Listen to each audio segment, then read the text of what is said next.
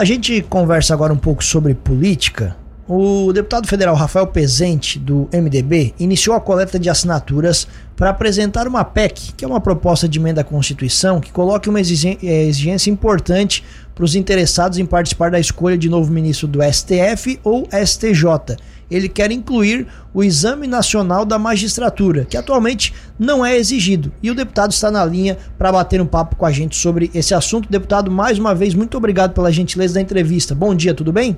Bom dia, Tiago dia, Juliano. Bom dia a você, ouvinte da Rádio Cruz de Malta. Mais uma vez, muito obrigado por lembrarem do meu nome e me colocarem para falar com tantas pessoas aí ao mesmo tempo. Assunto importante, deputado. A gente sempre trata por aqui. Nós queríamos ouvi-lo, então, sobre essa situação, o que lhe motivou a, a, a tomar essa iniciativa e explicar um pouquinho para a gente, de maneira mais rápida e, e, e didática para o nosso ouvinte, toda essa situação né, do direito jurídica que é um pouquinho mais complexa.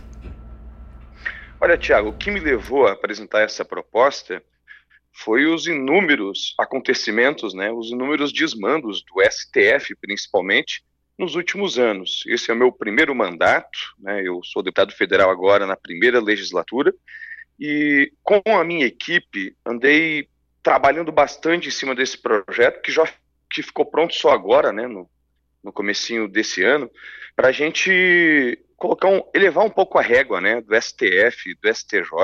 Hoje, qual é o principal requisito para você virar ministro da Suprema Corte, a instância máxima do Poder Judiciário? É ser amigo do presidente da República. É simplesmente uma indicação política. A gente não pode se acostumar com esse tipo de, de ideia. Imagina, viu, Tiago Juliano, para você ser merendeira de uma escola, para você ser gari em uma prefeitura, operador de uma máquina, você precisa passar por um concurso público. Eu acho que precisa de fato passar. Agora, para ser ministro do Supremo Tribunal Federal, você não precisa passar por um concurso? Veja, dos 11 ministros do STF hoje, apenas dois já passaram pelo Exame Nacional da Magistratura. Apenas dois eram juízes. O Fux e agora o Dino, né, que é a pior das opções para ser o ministro do STF mas os outros nove não passaram, apenas eram amigos do presidente. Com essa PEC apresentada, e eu preciso recolher 171 assinaturas para conseguir apresentar essa PEC, a gente vai trabalhar para aprová-la e acabar com essa farra. E como é que tem sido essa busca, deputado? Você tem angariado, conseguido apoio? Como é que tem sido o retorno dos outros colegas seus aí no, no na Câmara?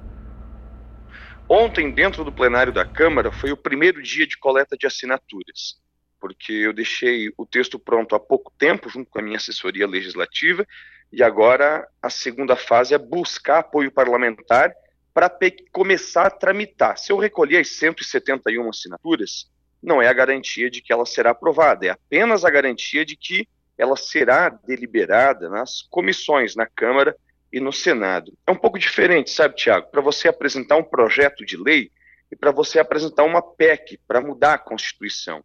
Se eu tenho uma ideia e apresento um projeto de lei, basta minha assinatura para esse projeto começar a tramitar. Uma PEC não. Afinal de contas, você está mudando a Constituição Federal. Aí você precisa de um terço dos deputados assinando, apoiando, para ela começar a tramitar. E eu estou buscando esse um terço aproveito para fazer aqui um apelo né, para os parlamentares de Santa Catarina, que certamente me ajudarão em sua né, maioria, e para os parlamentares de outros estados que também acreditam que a gente precisa aumentar a régua, subir o nível da justiça brasileira. De que forma, deputado, que esse exame nacional da magistratura vai subir a régua? O que você acredita? Por que, que isso pode mudar é, a situação aqui do nosso país? Hoje, obviamente, como você disse, é um negócio meio absurdo, né? De se contar para os outros, ninguém acredita muito ser amigo do presidente num cargo tão importante. Mas por que, que isso pode subir a régua? Pode porque se o peão é juiz de carreira, ele passou por todo o preparo para poder julgar. E o STF é um espaço para que os melhores, aqueles com o melhor é, saber, notório saber jurídico, estejam por lá. Veja só, hoje nós temos advogado do PT que virou ministro do STF, né? amigo de churrasco do presidente da República que virou amigo do STF, assessor de liderança partidária que virou ministro do STF. Como é que se coloca o futuro do Brasil nas mãos de alguém que sequer um dia na vida esteve na cadeira de juiz? Né? Infelizmente, o STF hoje virou uma casa política. Né? O STF tem como principal missão, Tiago e Juliano, e ouvintes da Cruz de Malta, ser o guardião da Constituição Federal. E o que eles menos fazem é isso. Primeiro, eles fazem de tudo né, para é, é, para ir contra né, as diretrizes da Constituição e colocam o Brasil nas manchetes no mundo inteiro por conta de desmandos. Estão legislando, fazendo o papel do parlamento sem ter recebido sequer um voto. Ninguém foi eleito para estar tá lá. A população não quis que eles estivessem lá.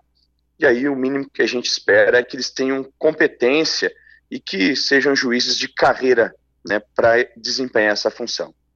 Até aproveitando, deputado, que essa situação é muito, assim, é, é, é, muito interessante, muito importante. Não são todos os deputados que têm, não sei se coragem, enfim, ou interesse em falar sobre isso também. E esse seu, sua, sua PEC pode, de certa forma, subir a régua, como o senhor está falando.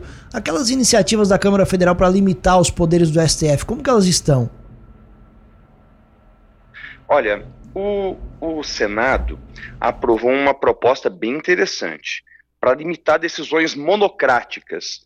Porque hoje, no Brasil, um ministro da Suprema Corte tomou uma decisão e todo o país, sobre essa decisão, tem que se ajoelhar.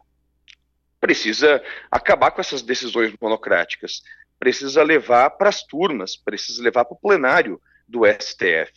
E aí o Rodrigo Pacheco acabou é, avalizando essa proposta, conseguiu aprová-la no Senado, mas na Câmara ela está com um pouco de dificuldade de tramitar.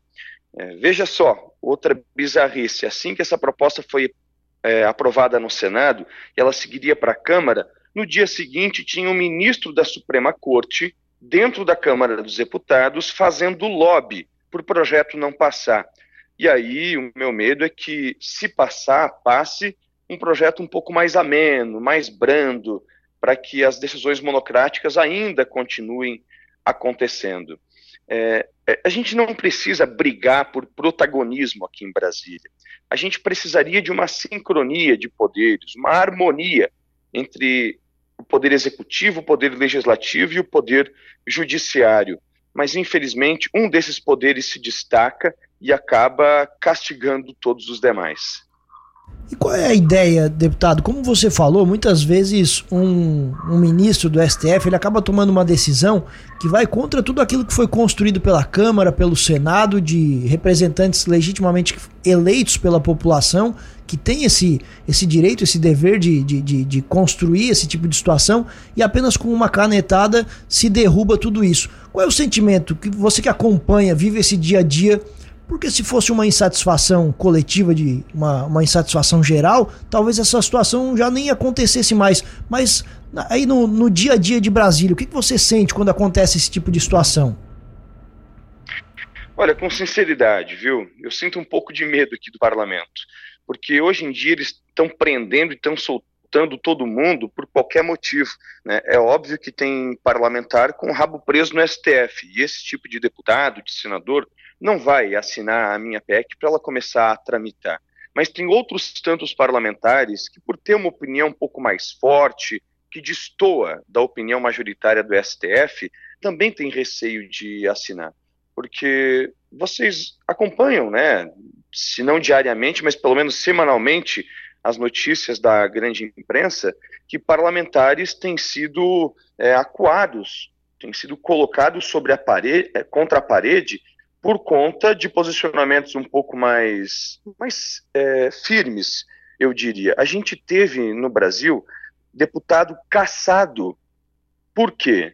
Porque não concordava com as decisões da Suprema Corte, porque ia contra né, esse, é, esse movimento que o Brasil tem feito tão mal. Nós tivemos, por exemplo, o Deltan Dallagnol, o deputado federal mais votado do Paraná, que teve o mandato caçado por um crime que ninguém, nem ele nem ninguém cometeu, né, uma possibilidade de cometimento de crime.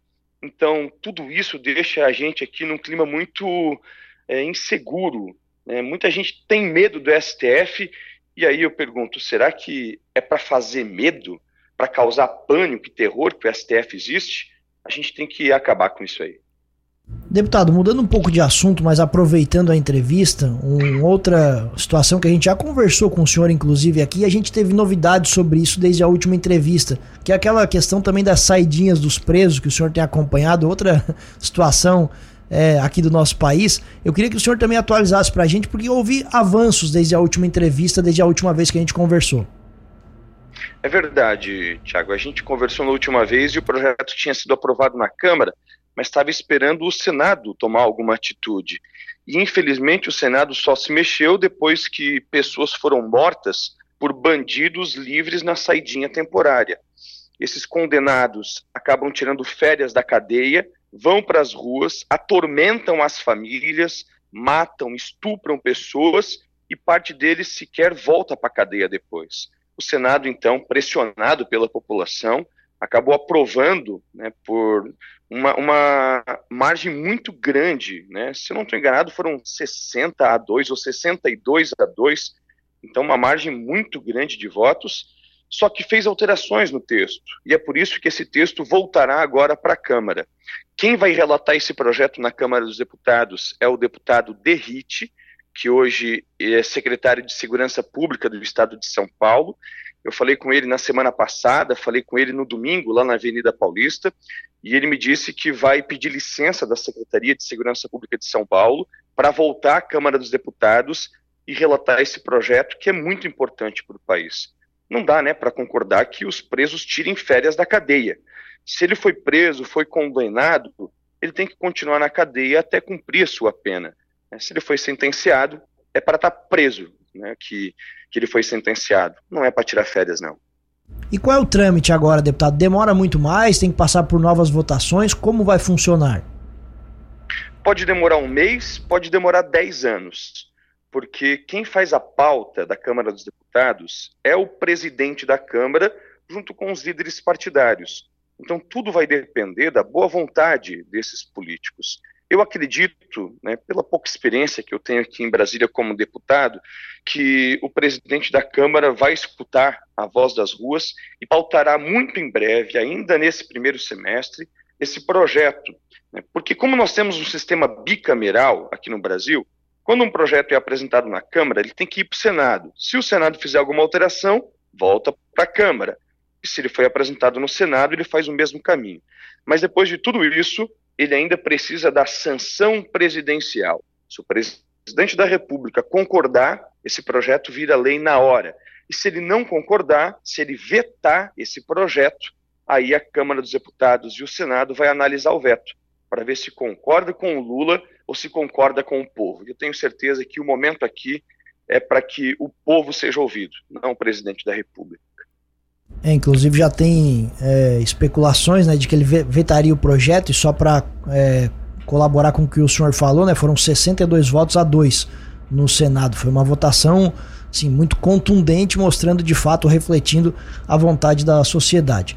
Deputado, para a gente encerrar então, queria que o senhor falasse um pouquinho sobre política aqui em Santa Catarina também, sobre a formação da nova executiva do, do, do partido e o que, que vocês estão planejando para as eleições deste ano. Olha, o MDB fez uma convenção grande, de forma híbrida, mas com a presença maciça de pessoas lá na Assembleia Legislativa nessa segunda-feira. Eu participei, integro a executiva do partido e nós estamos bem capilarizados. Temos a pretensão de fazer cerca de 100 prefeitos, vamos aumentar o número de vereadores em Santa Catarina, num partido que é bem democrático, eu diria. Dentro do MDB nós temos políticos de direita, de esquerda, de centro, respeitando inclusive a vontade daquelas pessoas que pagam o nosso salário e nos mantêm nos mandatos. Eu talvez tenha uma opinião um pouco mais distoante dentro desse partido e sou muito respeitado por isso, inclusive. Né? Não, não tenho represálias por pensar diferente da corrente majoritária. A minha atuação em Brasília é muito de direita. Né? Eu, eu ando nessa linha porque na campanha era isso que eu defendia. E o MDB é assim, ele é diferente, ele é heterogêneo, e são essas diferenças que nos tornam tão fortes. A gente vai chegar muito forte para a eleição, continuaremos sendo o partido com maior número de prefeitos e vereadores em Santa Catarina, porque o MDB na base é forte. Tem gente para balançar a bandeira, né, tem uma história muito grande de muitas conquistas e muito bem já fez para nossa Santa Catarina. O MDB de Santa Catarina está insatisfeito com o espaço dado pelo governador Jorginho Melo? Olha, eu não, não penso assim. Né? Acho que o Jorginho Melo tem feito um bom governo, mas eu faço críticas à atuação política dele também. Porque quando você faz uma parceria, essa parceria tem que ser 50-50, tem que ser meio a meio, bom para os dois. Você não pode partir para cima de lideranças de alguém que é parceiro seu para trazer para um outro time. Né? E eu tenho percebido que isso tem acontecido, com menos intensidade sobre o MDB, preciso reconhecer, mas tinha que ter intensidade zero, né, se essa parceria de fato fosse real. Então eu não posso responder pelo MDB, eu integro a executiva, mas quem preside o partido é o deputado Carlos Chiodini, que aliás preside muito bem. Posso falar a respeito do meu descontentamento com essa condução política né, do nosso governador. A condução administrativa, reconheço que está muito boa, mas ele precisa respeitar um pouco mais os partidos que integram a sua base. Ele precisa do MDB na Assembleia Legislativa. O MDB tem dado suporte, inclusive emprestando o nome nosso para o primeiro escalão do governo. O secretário de Estado da Infraestrutura é o meu amigo Jerry Comper, que tem feito um trabalho exemplar, mas o governador Jorginho precisa segurar um pouco, colocar um pouco o pé no freio nesse aliciamento de lideranças. Né? A gente tem que ser respeitado, viu? Muito bem, deputado, mais uma vez, obrigado pela gentileza da entrevista. Muito legal ouvi-lo sempre. A gente aprende bastante aqui com posicionamentos firmes e claros e a gente gosta muito de entrevistá-lo. Um bom dia e o espaço fica aberto sempre por aqui. Um abraço. Valeu, eu agradeço mais uma vez a oportunidade. Um abraço para você, para todo o sul do estado e para as pessoas que não moram no sul, mas estão nos acompanhando pela internet. Boa semana a todos.